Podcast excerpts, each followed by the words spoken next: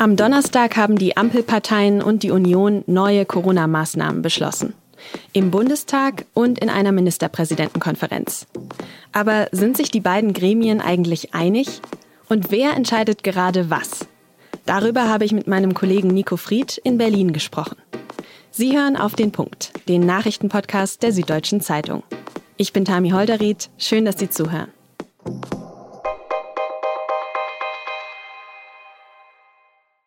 Die letzten Tage, da war ja mit Blick auf die Corona-Zahlen politisch ziemlich viel los. Zweite und dritte Beratung des von den Fraktionen der SPD, Bündnis 90 Die Grünen und FDP eingebrachten Gesetzentwurfs zur Änderung. Einerseits hat der Bundestag am Donnerstag über das neue Infektionsschutzgesetz entschieden. Das haben die Ampelparteien eingebracht.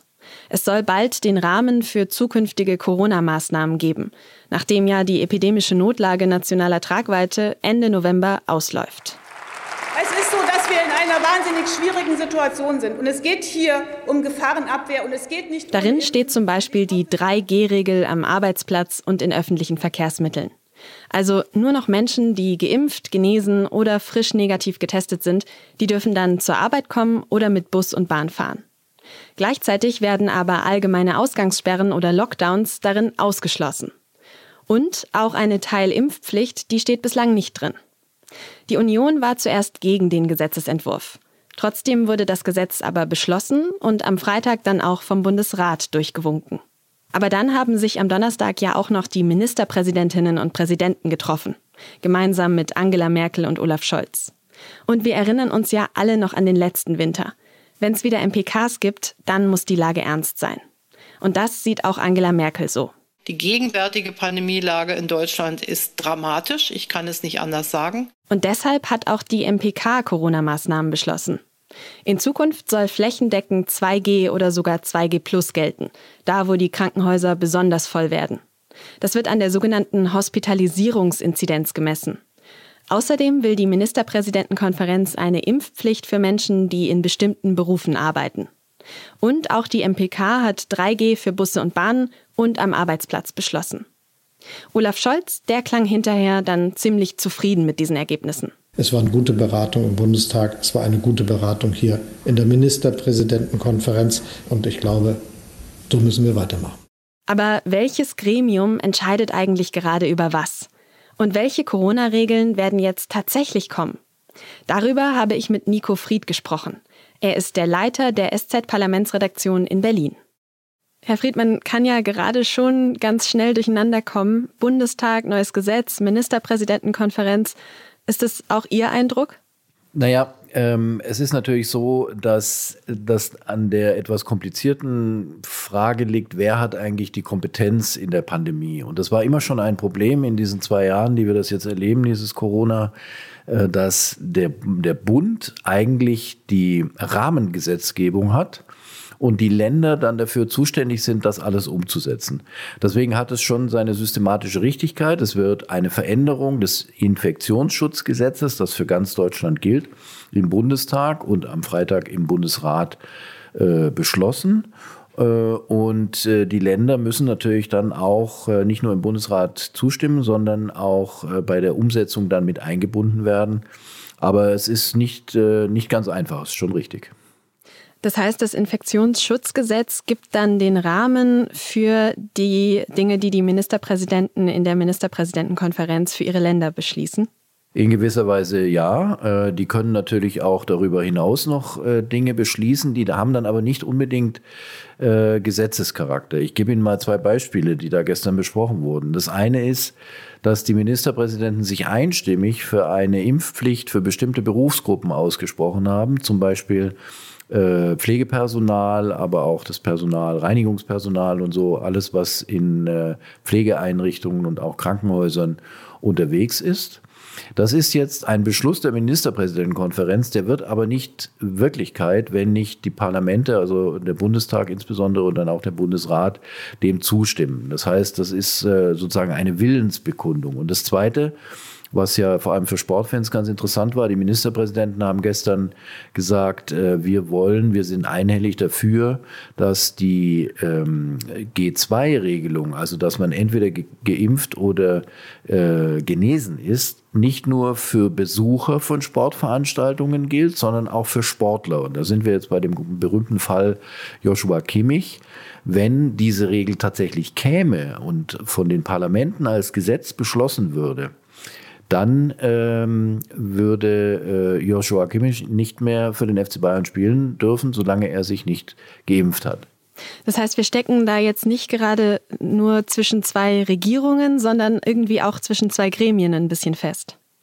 Naja, das war ja immer so ein bisschen der Gegensatz zwischen äh, der Ministerpräsidentenkonferenz und äh, dem Bundestag. Das hat insbesondere die Ampelkoalition, die im Werden begriffene Ampelkoalition jetzt so ein bisschen umgedreht. Die haben gesagt, wir wollen es so machen, dass zuerst im Bundestag gesprochen und beschlossen wird.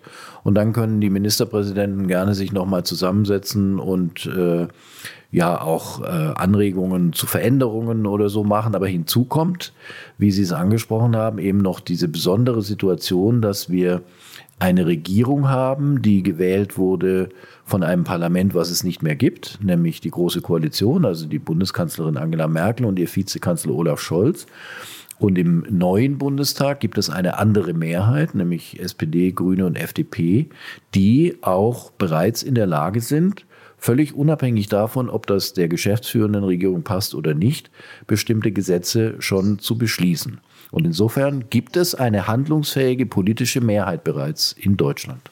Ist es trotzdem ein Nachteil, was die Pandemiebekämpfung angeht, dass wir gerade so zwischen den Regierungen hängen? Ich glaube schon, dass es ein äh, gewisser Nachteil ist. Äh, ich kann das an einem konkreten Beispiel vielleicht mal deutlich machen. Natürlich wird es schwierig, wenn es Unterschiede gibt zwischen der Bundeskanzlerin und dem ihrem potenziellen Nachfolger, also zwischen Frau Merkel und Herrn Scholz, die bestimmte Dinge da gestern unterschiedlich äh, bewertet haben in der Pandemiebekämpfung. So, kann sie den jetzt noch anweisen, weil er ihr Vizekanzler ist? Oder kann der sagen, du hast mir überhaupt nichts mehr zu melden, weil ich habe hier schon meine eigene Mehrheit. Da, da kommt es einfach darauf an, dass Politiker dann auch sagen, die Situation ist jetzt so brutal und so schwierig. Äh, da müssen wir uns zusammenreißen und gemeinsam eine Lösung finden. Und alles in allem, würde ich sagen, insbesondere Frau Merkel und Herr Scholz, machen die das schon sehr ordentlich. Okay, dann sprechen wir doch darüber, was konkret beschlossen wurde. Die Hospitalisierungsinzidenz wird wichtiger, also wie viele Klinikaufnahmen von Corona-Patienten pro 100.000 Einwohner innerhalb von sieben Tagen ans RKI gemeldet werden. Welche Folgen hat das denn in Zukunft? Was der Bundeskanzlerin äh, und auch vielen Ministerpräsidenten dann doch immer sehr wichtig war, war, dass es eine gewisse Einheitlichkeit gibt, dass die Leute wissen, wenn die Pandemie sich in einer gewissen Weise entwickelt, dann geschieht dies und das und dann hat das auch für mich äh, Folgen.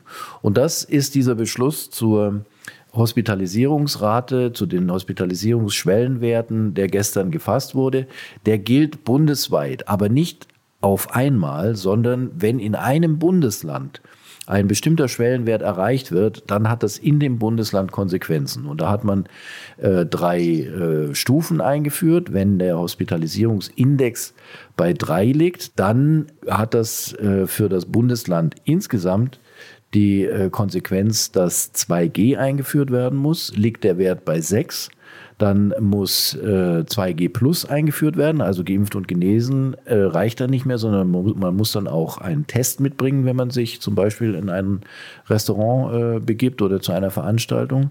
Und bei neun äh, kann der Landtag äh, oder mit Zustimmung des Landtages kann eine Landesregierung dann noch weitere äh, Maßnahmen beschließen.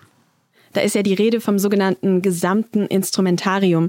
Gleichzeitig steht aber ja im neuen Infektionsschutzgesetz, dass es keine weitreichenden Lockdowns geben soll. Widerspricht sich das dann nicht mit diesem gesamten Instrumentarium? Mit dem gesamten Instrumentarium ist nach meinem Verständnis gemeint alles, was durch das neue Gesetz der Ampelkoalition ähm, ermöglicht wird. Und das ist ja bei aller Kritik, die man da im Einzelnen daran haben kann, schon ein Riesenapparat. Also da ist ja sehr, sehr vieles noch erlaubt. Was eben nicht mehr erlaubt ist, sind pauschale Schulschließungen. Da gibt es auch einen großen politischen Konsens. Und dann gibt es noch zwei, drei Dinge, die künftig nicht mehr äh, möglich sind. Äh, zum Beispiel Schließung von Geschäften oder von Restaurants, also pauschale Schließung von Geschäften oder Restaurants. Aber es gibt schon noch viele andere Maßnahmen, die eine, eine Landesregierung dann durchsetzen kann. Insgesamt klang das in den letzten Tagen für mich aber dann doch immer wieder nach ziemlich viel politischem Taktieren und Reden dafür, dass die Lage aktuell ja so ernst ist, oder? Das stimmt. Äh, ich warne nur immer davor, es äh, zu pauschal äh, zu verurteilen. Also wir leben in einer Demokratie und es braucht auch die Diskussion. Das würde ich immer verteidigen. Und es ist dann nur wichtig, dass sie rechtzeitig auch abgebunden wird und, äh, und dann auch entschieden wird. Und dass sich dann aber auch, ähm, ja, wie soll ich sagen, eine, eine nationale Kraftanstrengung in dem Sinne bildet, dass man sagt, okay, die Mehrheit hat jetzt so entschieden, jetzt machen wir das auch mit. Äh, und da, äh, glaube ich, entsteht eher das Problem, dass allzu oft dann noch im Nachhinein solche Entscheidungen dann auch weiter in Zweifel gezogen werden, kritisiert werden, äh, in einer Weise, die die Sache dann nicht, nicht wirklich voranbringt. Vielen Dank für das Gespräch und viele Grüße nach Berlin. Ich danke Ihnen. In Österreich gilt ab Montag ein landesweiter Lockdown. Das öffentliche Leben soll dort dann für maximal 20 Tage heruntergefahren werden. Die Menschen dürfen dann nur noch aus dringenden Gründen das Haus verlassen. Ab 13. Dezember sollen die Maßnahmen dann für geimpfte und genesene Personen gelockert werden. Außerdem hat der österreichische Kanzler Schallenberg angekündigt, dass es ab Februar eine Impfpflicht geben soll. Gleichzeitig hat auch Bayerns Ministerpräsident Markus Söder strengere Maßnahmen gegen das Coronavirus angekündigt. Bayern will die epidemische Lage feststellen. Es gibt dann Kontaktbeschränkungen für ungeimpfte. Maximal fünf Personen aus zwei Haushalten dürfen sich noch treffen. Außerdem werden die 2G-Regeln verschärft. Sie gelten dann auch für Friseure und andere körpernahe Dienstleistungen. Der Handel bleibt davon ausgenommen, dafür soll es dort wieder Begrenzungen für maximale Personenzahlen geben.